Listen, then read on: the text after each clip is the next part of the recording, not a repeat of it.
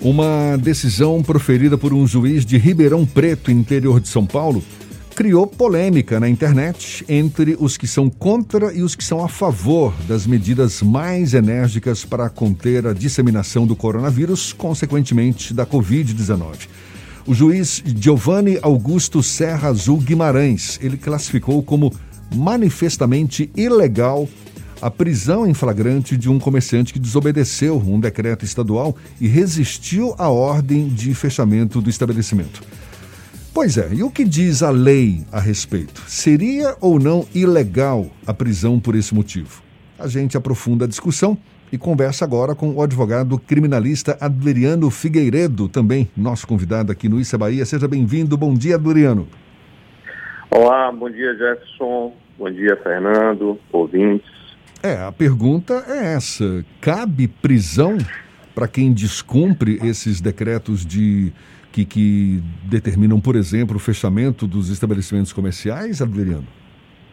Olha, bem, o que está em discussão diz respeito à incidência ou não do que prevê o artigo 268 do Código Penal brasileiro.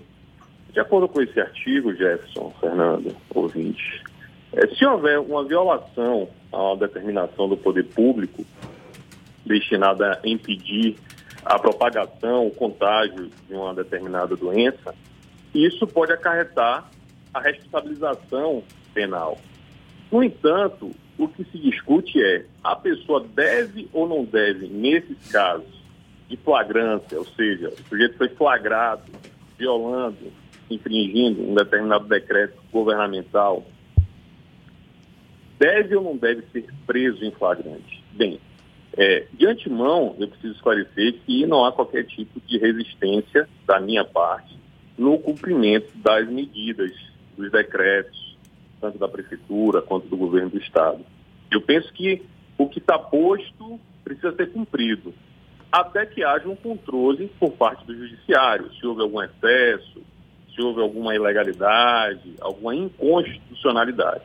No entanto, Sob a perspectiva do direito penal, do direito processual penal, é, eu penso que não há possibilidade, nesses casos, de uma prisão em flagrante.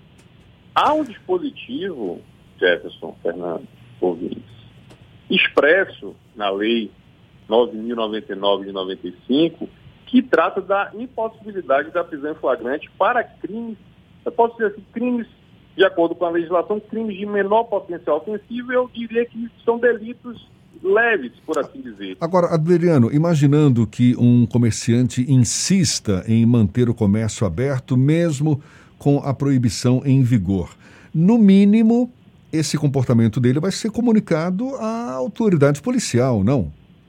Exatamente. Foi, é justamente, eu já fui provocado a respeito da temática e é justamente como penso. Eu entendo que Deve haver fiscalização no âmbito administrativo, por parte das secretarias envolvidas, correlatas.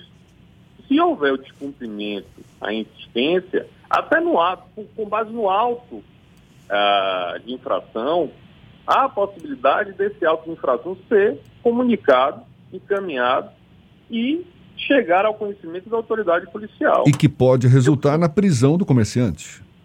Não. Não. Na verdade, ele vai responder. A essa é a, a, a nossa posição. Ele, pode, ele vai ser investigado, né? vai passar por um procedimento é, no âmbito policial e, a partir daí, ele pode ser responsabilizado no âmbito do juizado especial criminal. Porque nós estamos aí diante de um crime, como eu volto a dizer, de menor potencial ofensivo. Esse crime ele vai ser processado e julgado, se houver desdobramento, no âmbito do juizado especial criminal.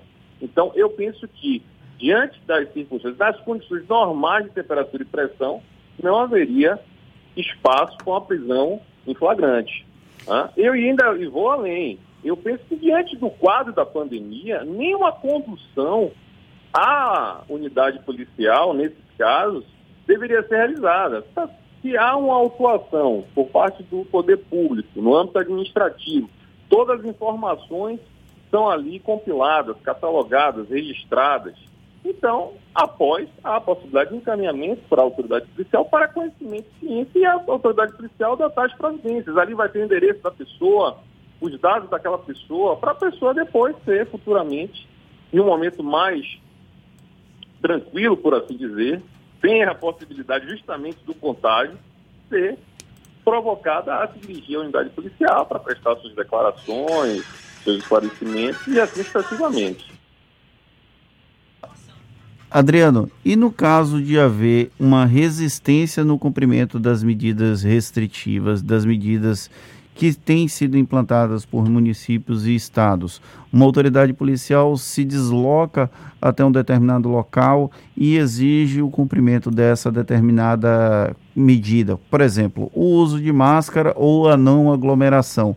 Havendo uma resistência dessa pessoa, desse grupo de pessoas, eles podem ser conduzidos a uma delegacia para prestar esclarecimentos e até registro, o registro do boletim de ocorrência? Sim, e, e é o que vem acontecendo, Fernando. Agora há uma seletividade. Assim, eu não obtive informações oficiais, mas pelo que eu acompanhei nos últimos dias, eu percebi que houve uma seletividade. Algumas pessoas eram conduzidas após a, a, flagrância, ou seja, a identificação do, do desrespeito de cumprimento, e outras pessoas, havia até autuação, eu, eu obtive informações que algumas pessoas foram autuadas, e não houve a condução. Né? No entanto, eu volto a dizer, eu penso que diante do cenário, o recomendado é orientar que essa pessoa retorne para sua casa, né? evite o, o, o, a aglomeração, se mantenha em isolamento.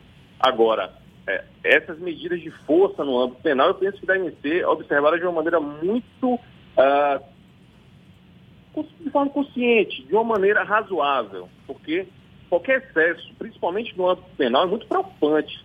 Obviamente que nós sabemos que a ordem é, pública, a tranquilidade social, a paz pública é, são, são valores extremamente importantes. No entanto, nós também precisamos entender que a liberdade de uma pessoa também é um valor extremamente importante. Então, é, eu sempre é, busco observar no âmbito é, jurídico penal, no âmbito do crime, busco um olhar razoável.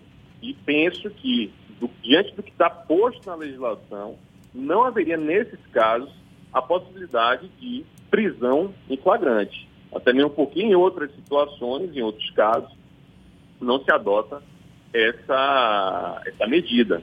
Né? Tanto é que eu vou até avançar aqui, eu havia mencionado o artigo 268 que trata dessa violação à medida de natureza sanitária preventiva.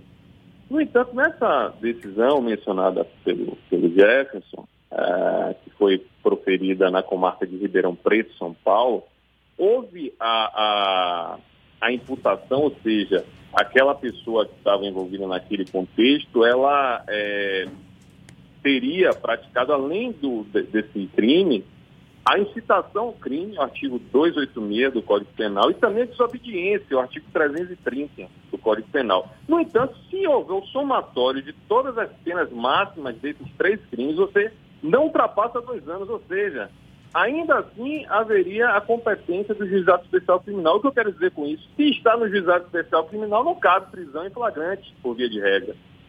Então, ainda que houvesse um posicionamento, ah, mas foram três crimes e foi algo grave, no entanto, nas, volto a dizer, nas condições normais, temperatura e pressão, observando o que está posto na legislação, também não haveria espaço para prisão em flagrante. Adriano, ah. para gente, a gente encerrar, é, é, bem evidente, não é, o sentimento aí de, de preocupação, de desalento, até de temor de grande parte das pessoas, dos comerciantes em geral aí, principalmente também diante dessa instabilidade política, não é, que assola o país. A falta de metas claras para o, o enfrentamento da pandemia é, isso é motivo para eu, comerciante, querer lá na frente depois reivindicar alguma indenização por danos, danos financeiros, danos morais, diante dessa falta de clareza nas metas de enfrentamento da pandemia?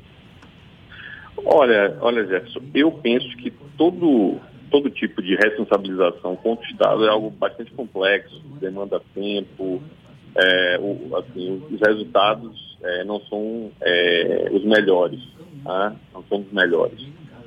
Essa questão de, de clareza é algo tanto quanto subjetivo. Eu penso que se houve algum excesso por parte do poder público, alguma violação clara, explícita a um direito, a uma garantia de um determinado cidadão, isso pode, obviamente, ser objeto de questionamento futuro e também para fins de indenização. É possível, não, não, estou dizendo que haverá indenização. Agora, a questão de um, um, um é, que não foi claro, que não, que não, não houve interpretação por parte do cidadão, isso daí eu penso que não seria é, uma motivação é, para a, a, busca por uma indenização nesse sentido que foi questionado por ti.